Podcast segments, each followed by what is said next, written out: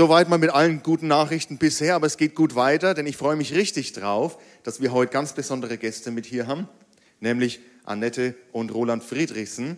Und Roland ist Pastor in der EFG in Augsburg und wird uns heute am Wort dienen. Und ich bin einfach so gespannt und so freue mich so richtig drauf, dass die beiden da sind. Wir hatten das Privileg, meine Frau und ich, in Australien mit ihrem Sohn über zwei Jahre zusammen zu leben. Und man sagt ja auch manchmal, oder man liest ja auch in der Bibel, an euren Früchten wird man euch erkennen, an den Früchten wird man euch erkennen. Und ich muss sagen, ich habe erst die Frucht der beiden kennenlernen dürfen und auch die Kultur, die Begeisterung für Jesus, die sie haben und die sie an ihre Kinder weitergegeben haben. Ja, das ist einfach begeisternd und so freue ich mich, ähm, dass ihr heute da seid und vor allem, Roland, dass du uns heute dienst. Gottes Segen dabei. Amen. Dankeschön, vielen Dank für das herzliche Willkommen hier. Ich freue mich, heute zu euch predigen zu dürfen. Vielen Dank für die Einladung.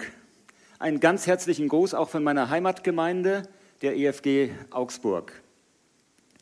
Unser Thema heute Morgen heißt Gott verstehen. Ihr seid ja gerade in einer Predigtreihe unter dem Motto Gottes Very Important Person. Und die Predigt heute soll ein Baustein in dieser Predigtreihe sein. Gott verstehen. Aber zunächst möchte ich dir zusprechen und das Thema dafür ein wenig umdrehen. Gott versteht dich. Gott hat dich geschaffen. Gott hat dich ins Leben gerufen, hier, jetzt, zu dieser Zeit. Und das war kein Zufall. Er hat dich gewollt, er hat dich geplant und er versteht dich. Er schaut in dein Herz. Das, was wir Menschen nicht können, kann Gott. Er sieht dein Innerstes. Er weiß genau, wie es um dich bestellt ist. Ob du oben auf bist oder gerade ganz down. Er weiß, was dir fehlt und was du im Überfluss hast. Er weiß, was er dir zumuten kann. Gott versteht dich. Aber wie können wir ihn verstehen? Das Gute ist, Gott teilt sich mit. Gott teilt sich mit, damit wir auch ihn verstehen. Und er teilt sich vor allem mit durch sein Wort, durch die Bibel im Alten und Neuen Testament. Und darum wollen wir auch jetzt in sein Wort schauen und einen Bibeltext lesen aus der Apostelgeschichte, Kapitel 8, die Verse 26 bis 40. Apostelgeschichte 8, 26 bis 40, dort wird Folgendes berichtet. Ein Engel des Herrn aber redete zu Philippus und sprach, Steh auf und geh nach Süden auf den Weg, der von Jerusalem nach Gaza hinabführt. Der ist öde. Und er stand auf und ging hin. Und siehe, ein Äthiopier, ein Kämmerer, ein Mächtiger der Kandake, der Königin der Äthiopier, der über ihren ganzen Schatz gesetzt war, war gekommen, um zu Jerusalem anzubeten. Und er war auf der Rückkehr und saß auf seinem Wagen und las den Propheten Jesaja. Der Geist aber sprach zu Philippus: Tritt hinzu und schließe dich diesem Wagen an. Philippus aber lief hinzu und hörte den Propheten Jesaja lesen und sprach: Verstehst du auch, was du da liest? Er aber sprach: Wie könnte ich denn, wenn nicht jemand mich anleitet? Und er bat Philippus aufzusteigen und sich zu ihm zu setzen. Die Stelle der Schrift aber, die er las, war diese. Wie ein Schaf, das zur Schlachtung geführt wird, und wie ein Lamm, das vor seinem Scherer verstummt, so tut er seinen Mund nicht auf. In seiner Erniedrigung wurde sein Urteil aufgehoben. Wer kann seine Nachkommen aufzählen? Denn sein Leben wird von der Erde weggenommen. Der Kämmerer aber antwortete dem Philippus und sprach, ich bitte dich, von wem sagt der Prophet dies? Von sich selbst oder von einem anderen? Philippus aber öffnete seinen Mund und begann von dieser Schrift aus, ihm das Evangelium von Jesus zu verkündigen. Als sie aber auf dem Weg fortzogen, kamen sie an ein Wasser. Und der Kämmerer spricht, siehe, da ist Wasser. Was hindert, mich getauft zu werden? Philippus aber sprach, wenn du von ganzem Herzen glaubst, so kann es geschehen. Er aber antwortete und sprach, ich glaube, dass Jesus Christus Gottes Sohn ist. Und er befahl, den Wagen anzuhalten, und sie stiegen beide in das Wasser hinab, sowohl Philippus als auch der Kämmerer, und er taufte ihn. Als sie aber aus dem Wasser heraufstiegen, entrückte der Geist des Herrn den Philippus, und der Kämmerer sah ihn nicht mehr, denn er zog seinen Weg mit Freuden. Philippus aber fand man zu Aschdod, und er zog dort hindurch und verkündigte das Evangelium in allen Städten, bis er nach Caesarea kam. Soweit unser Abschnitt. Und zunächst wollen wir die zwei Menschen betrachten, die hier hauptsächlich agieren. Und wir wollen schauen, was haben sie mit Gott verstehen zu tun. Da ist zunächst der Philippus.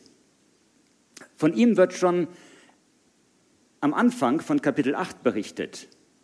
Er war ein erfolgreicher Evangelist in der Hauptstadt Samaria.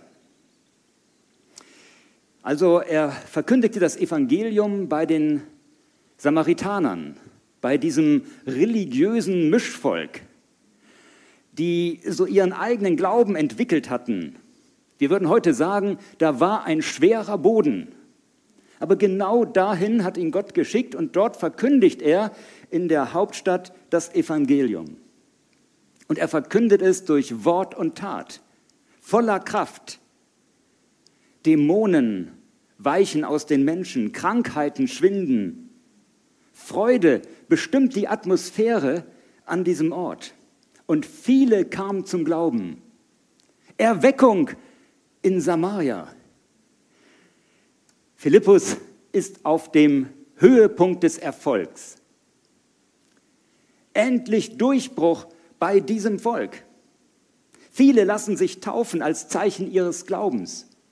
Sogar eine ganz schräge Person, ein Zauberer, verstrickt in Okkultismus. Er kommt zum Glauben, schließt sich der Gemeinde an.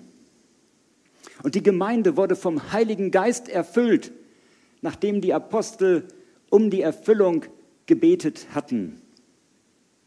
Erweckung, Gemeindewachstum, da in Samaria geht was ab. Und nun kommt unser Abschnitt von heute wie ein Einschnitt. Und der Engel des Herrn aber redete zu Philippus. Gott teilt sich mit. Gott teilt sich mit in der Bibel, durch die Bibel, aber er teilt sich hier auch mit durch einen Engel, durch einen Boten Gottes. Und er sagt, steh auf und geh auf diese öde Straße nach Gaza. Bis heute ist das ein Ort, an dem man sich nicht gerne aufhält oder vielleicht auch gerade wieder in der Nähe von Gaza. Ich weiß nicht, ob das das war, was Philippus hören wollte von Gott. Er war doch gerade auf der Erfolgswelle. Seine Predigten schlugen ein. Also stellt euch vor, nein, ihr müsst euch das nicht vorstellen, ähm, Pastor Alex hält eine zündende Predigt und halb Lichtenfels kommt zum Glauben. Hey, und, und die Räume, die füllen sich in den Kirchen und die Leute stehen auf den Straßen.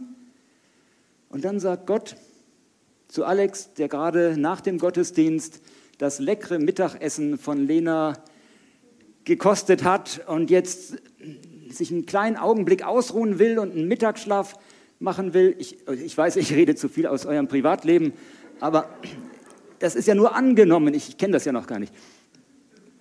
Und äh, Alex will gerade sich ausruhen und dann kommt ein Engel und sagt, steh auf und geh auf eine Straße irgendwo zwischen Frankfurt oder und der polnischen Grenze.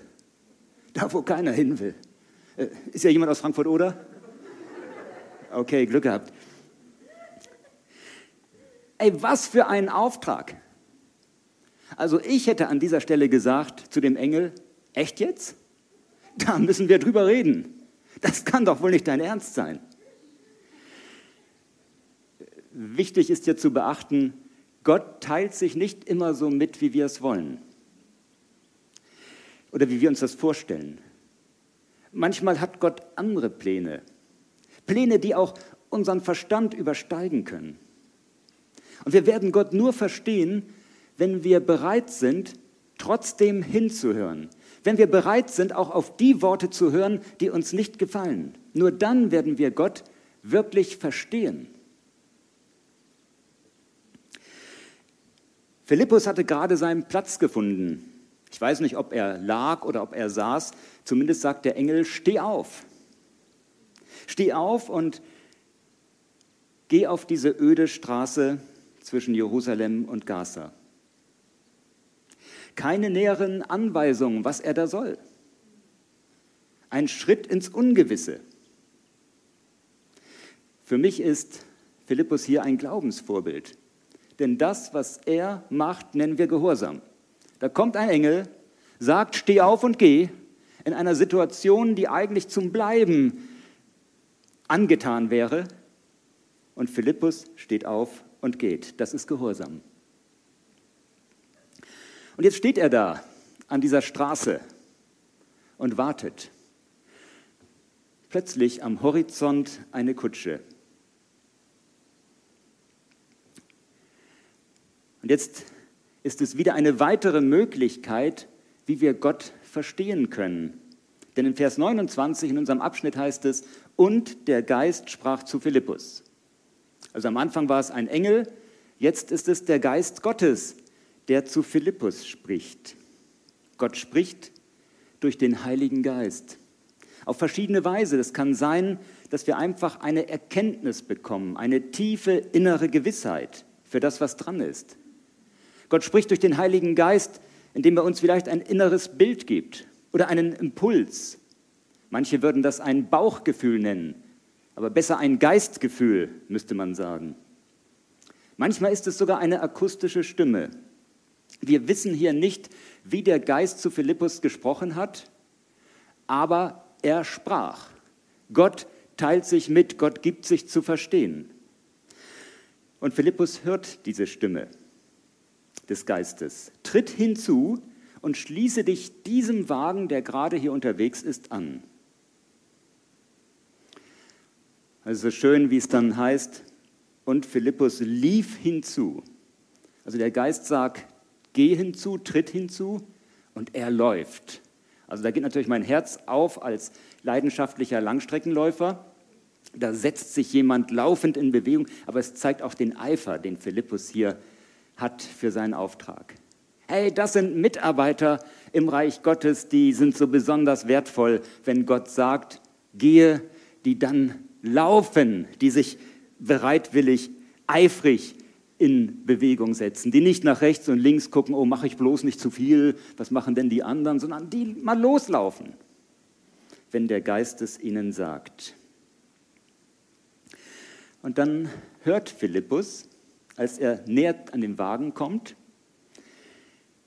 den Kämmerer, diesen Mann aus Äthiopien, dort steht wörtlich der Eunuche, also er war wahrscheinlich kastriert, das war damals auch üblich für hohe Hofbeamte, dass man sie kastriert hat. Er hört diesen Mann lesen, und zwar den Propheten Jesaja im 53. Kapitel, die Verse 7 und 8. Und Philippus merkt, die Situation, in die ich hier komme, ist vorbereitet. Also Gott hatte einen Plan, mich auf diese öde Stelle zwischen Jerusalem und Gaza zu schicken. Da ist etwas vorbereitet, da liest einer schon das Wort Gottes. Er ist schon interessiert, er ist auf der Suche.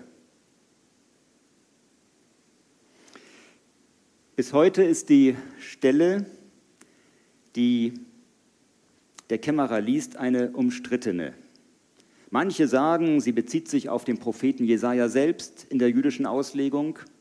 Manche sagen, sie bezieht sich auf das Gottesvolk und andere sagen, sie bezieht sich auf den Messias. Philippus hat die Antwort. Er liest den Propheten Jesaja durch die Brille von Karfreitag und Ostern. Er legt das Alte Testament auf Christus hin aus. Diese Stelle von dem leidenden Gottesknecht, der wie ein Schaf, wie ein Lamm geopfert wird. Ein Bild für Christus, für sein Opfer am Kreuz. Und ich frage mich, ob der Kämmerer über Jesaja 53 auch hinausgelesen hat. Wenn wir weiterlesen, dann finden wir in Jesaja 54, 1 bis 4 interessanterweise folgende Zeilen. Und ich sagte es schon, er wird als Eunuche beschrieben. Und da heißt es in diesen Versen, denn die Söhne der Einsamen sind zahlreicher als die Söhne der Verheirateten, spricht der Herr. Mache weit den Raum deines Zeltes und deine Zeltdecken spanne weit aus, spare nicht. Mache deine Seile lang und deine Pflöcke stecke fest. Denn du wirst dich nach rechts und links ausbreiten und deine Nachkommen werden Nationen beerben und verödete Städte, Städte besiedeln. Fürchte dich nicht, denn du wirst nicht zustanden und schäme dich nicht, denn du wirst nicht beschämt dastehen. Was für ein Zuspruch für einen Eunuchen, der sich wie leicht auch der, in der einen oder anderen Situation lieber vor Scham versteckt hätte. Was für ein Zuspruch für diesen Mann aus Nordafrika. Wir wissen nicht, wie sich das Evangelium in Nordafrika genau ausgebreitet hat. Wir wissen nur, dass es am Anfang der christlichen Kirche eine breite Basis in Nordafrika an Gemeinden gab. Und ich persönlich bin davon überzeugt, dass vieles auf diesen Mann zurückging, der zurückzog nach Afrika, erfüllt, getauft und erfüllt war voll Freude, dass er das Evangelium dort in Afrika ausgebreitet war. Zumindest war er einer der ersten, der so nach Afrika kam. Schauen wir uns also diesen Mann aus Äthiopien einmal etwas näher an. Er kam aus Jerusalem, er war dort, um Gott anzubeten. Super, alles richtig gemacht. Er war auf der Suche, er geht in die heilige Stadt, er kauft sich dort sogar eine Schriftrolle, alles richtig. Und er liest darin. Das ist ja auch wichtig. Es ist wichtig, dass unsere Bibel nicht nur im Regal steht, sondern dass wir auch darin lesen. Der Mann ist am Lesen. Und doch gibt es in diesem kurzen Bericht drei Punkte, die es zumindest aus der damaligen jüdischen Sicht schwer machten, dass er eine Beziehung zu Gott bekommt. Der erste Punkt er kam aus dem Reich der Äthiopier. Es lag damals etwas weiter nordöstlich als das heutige Äthiopien, da wo sich blauer und weißer Nil treffen. Aber er war von seiner Herkunft her ein Heide, also nicht ähm, christlich oder jüdisch vorgeprägt. Ein Heide. Der zweite Punkt, er war ein Eunuch. Und nach 5. Mose 23, Vers 2 durfte ein Eunuche nicht in die Glaubensgemeinschaft der Juden mit aufgenommen werden. Wie gut, dass Jesus im Neuen Testament diese Grenzen aufhebt. Ein dritter Punkt, als hoher Staatsbeamter war er ein reicher Mann, ein mächtiger, ein einflussreicher. Und bekanntlich haben es die Reichen schwer, ins Reich Gottes zu kommen. Aber das Neue Testament zeigt uns, dass diese Vorbehalte aufgehoben sind. Genau dieser Mann ist Gottes very important person. Genau dieser Mann ist im Blick Gottes, dass er einen Erfolgsevangelisten in die Öde schickt, damit er ihm das Wort Gottes erklärt. Und vielleicht denkst du, mein Weg zu Gott ist doch genauso verbaut durch meine Biografie, durch meine Handicaps, durch Vorbehalte, die da sind, wie bei diesem Äthiopier. Und ich sage dir heute Morgen, genau du bist Gottes very important person. Du bist Gottes VIP. Der Kämmerer versteht das Wort Gottes nicht, das er liest. Und das ist auch nicht schlimm. Denn jetzt kommt es zu einer Interaktion dieser beiden Männer. Philippus erklärt ihm das Wort Gottes. Und diese Interaktion wird geleitet durch eine dritte Person, die in unserem Abschnitt am Agieren ist, und das ist der Heilige Geist, als eine Person des dreieinigen Gottes. Der Heilige Geist schenkt Verstehen des Wortes. Der Heilige Geist zeigt dir, was Gott will, was er für dich getan hat, was sein Plan für dich ist. Der Heilige Geist schenkt Verstehen.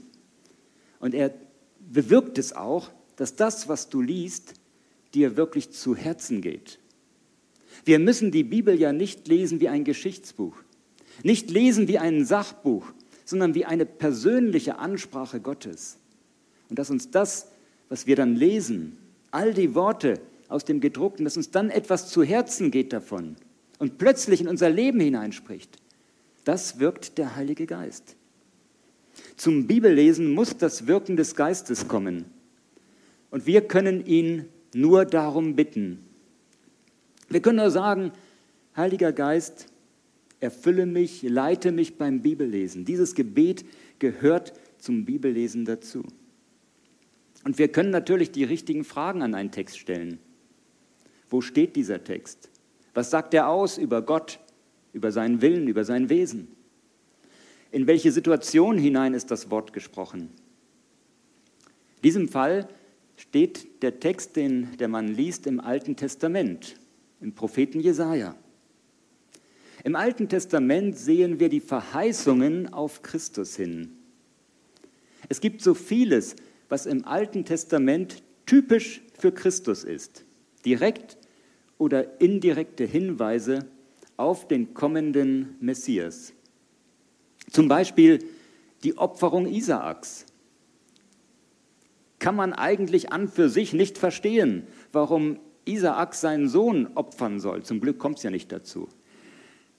Aber es ist ein Hinweis auf Christus, auf Gott, der seinen einzigen Sohn für uns Menschen aufopfert. Das Blut an den Türpfosten vor dem Auszug aus Ägypten. Ein Hinweis auf das Blut am Kreuz, das rettet, das verschont vor dem Tod.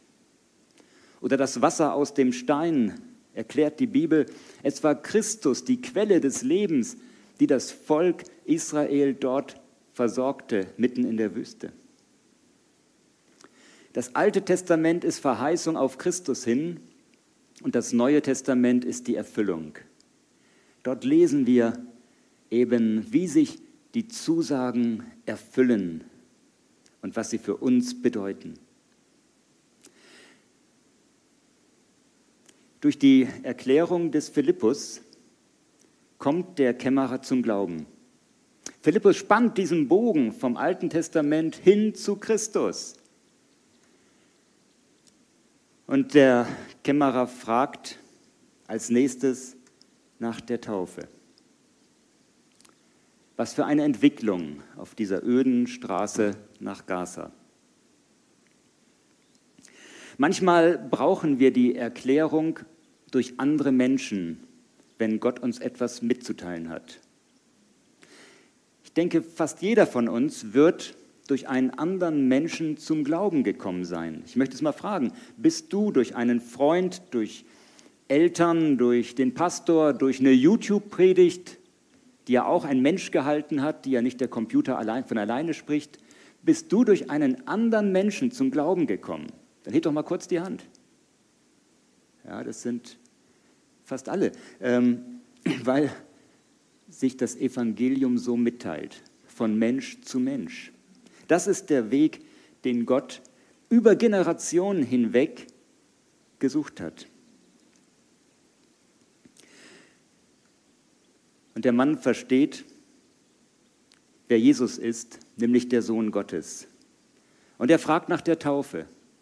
Die Taufe ist die Liebeserklärung Gottes zu dir. Er nimmt dich an, so wie du bist. Und es ist deine Liebeserklärung zu ihm, dass du auch ihn in dein Leben aufnimmst, dich von ihm leiten lässt und sagst, Herr, ich gehöre zu dir. Und wenn du dieses Bekenntnis noch nicht abgegeben hast, in zwei Wochen ist hier Taufe. Und ich sage es einmal, du hast die Chance dabei zu sein. Ich verfüge jetzt einmal über die Arbeitszeit eures Pastors. Er wird sich Zeit nehmen, wenn du ein Taufgespräch willst, um in 14 Tagen dabei zu sein, dann auch mit dir offene Fragen zu klären und dich zur Taufe zu führen. Es ist ein gutes Zeichen, das wir geben können. Warum? Weil es wichtig ist. Also zunächst mal steht ja dieser Vers 37 in Apostelgeschichte 8 nicht in allen Übersetzungen. Wundert euch nicht, wenn ihr in eurer eigenen Bibel nachgelesen habt, aber da steht dann klein drunter, findet sich in älteren Überlieferungen. Das ist dieser Satz, wenn du von ganzem Herzen glaubst, so kann es geschehen. Er aber antwortete, ich glaube, dass Jesus Christus Gottes Sohn ist. Dieser Satz zeigt uns, dass ähm, es der Gemeinde sehr wichtig war, im Blick auf die Taufe nach dem Glauben zu fragen. Wenn du von ganzem Herzen glaubst, dann bist du eingeladen, ein Zeichen deines Glaubens durch die Taufe zu geben. Es war so wichtig, dass sie diesen Satz mit aufgenommen haben in die biblische Überlieferung. Und der Mann bekennt es, ich glaube, dass Jesus Christus Gottes Sohn ist. Und damit ist er bereit für die Taufe. Und sie ist wichtig, weil erstens, Jesus selbst hat sich taufen lassen. Und darum sollten seine Nachfolger, seine Jünger das auch tun. Zweitens, durch Glaube und Taufe gilt dir die Verheißung aus Markus 16, Vers 16. Dort heißt es, wer da glaubt und getauft wird, der wird gerettet werden. Also du bist auf der sicheren Seite. Und drittens ist die Taufe wichtig, weil sie dich zur Freude führt. Von dem Kämmerer wird gesagt, und er zog seine Straße voll Freude. Er wusste jetzt, dass er gerettet ist. Und er hatte es dokumentiert vor der sichtbaren und unsichtbaren Welt. Und das ist Freude. Taufen sind Freudenfeste. Er wusste, Jesus zieht jetzt mit ihm. Und da konnte er sich sicher sein. Grund zur Freude.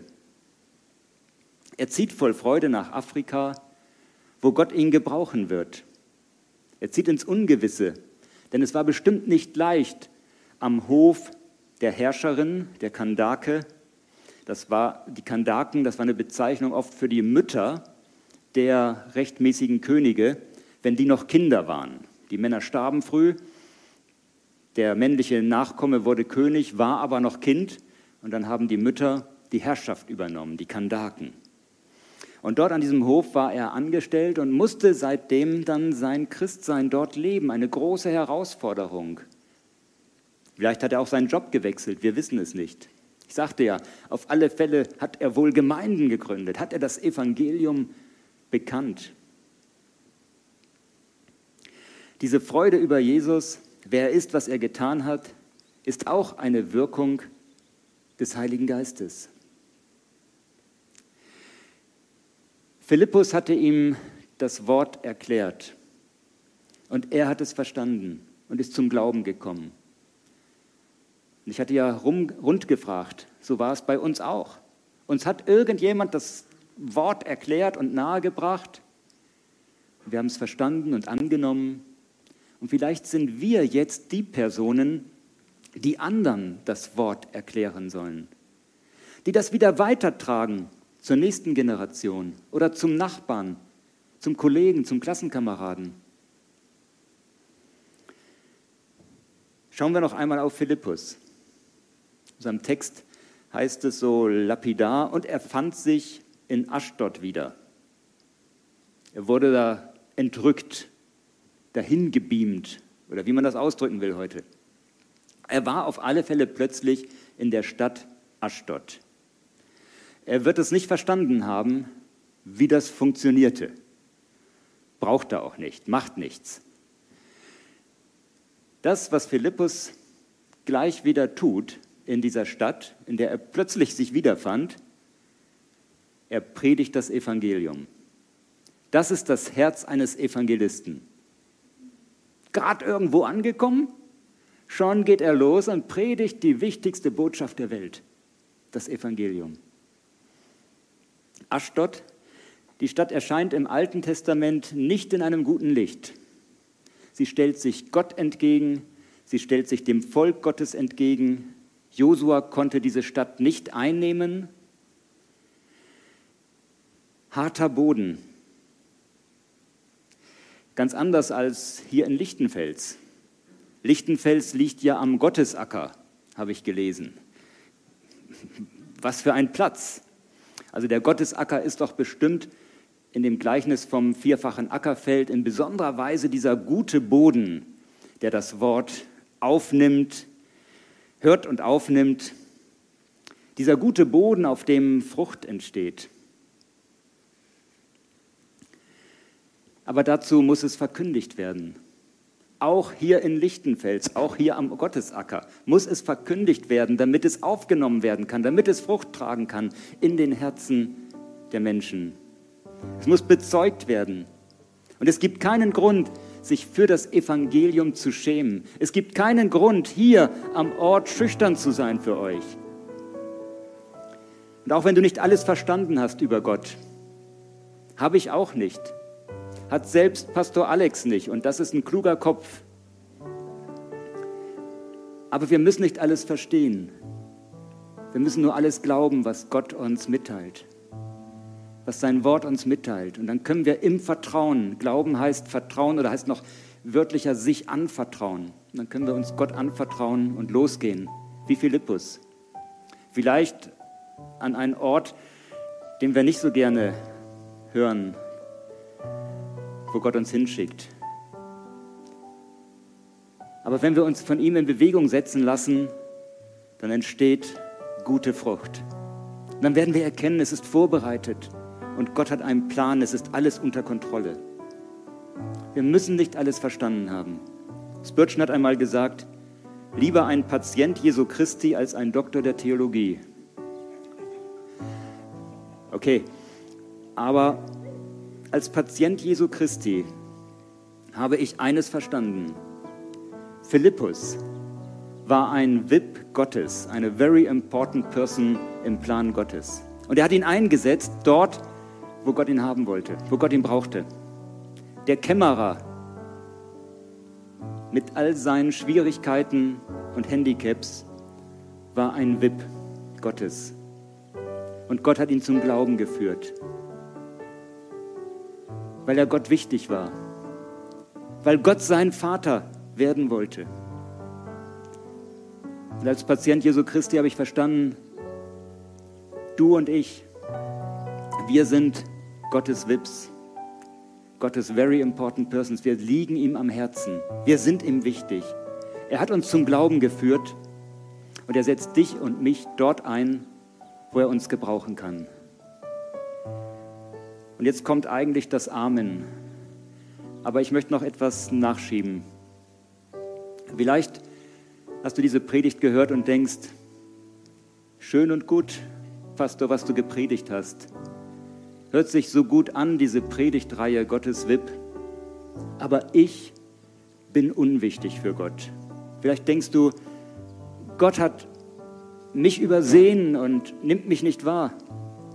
Oder du meinst, Gott kann dich nicht gebrauchen, er hat kein Interesse an deinem Namen, dann möchte ich dir sagen, diese Stimme in dir, dass du klein und unwichtig bist für Gott, das ist nicht Stimme Gottes. Das ist die Stimme des Teufels, die uns das einreden will. Die Stimme Gottes sagt dir, und ich berufe mich wieder auf den Propheten Jesaja im 43. Kapitel, Vers 1, fürchte dich nicht, denn ich habe dich erlöst. Ich habe dich bei deinem Namen gerufen. Du bist mein.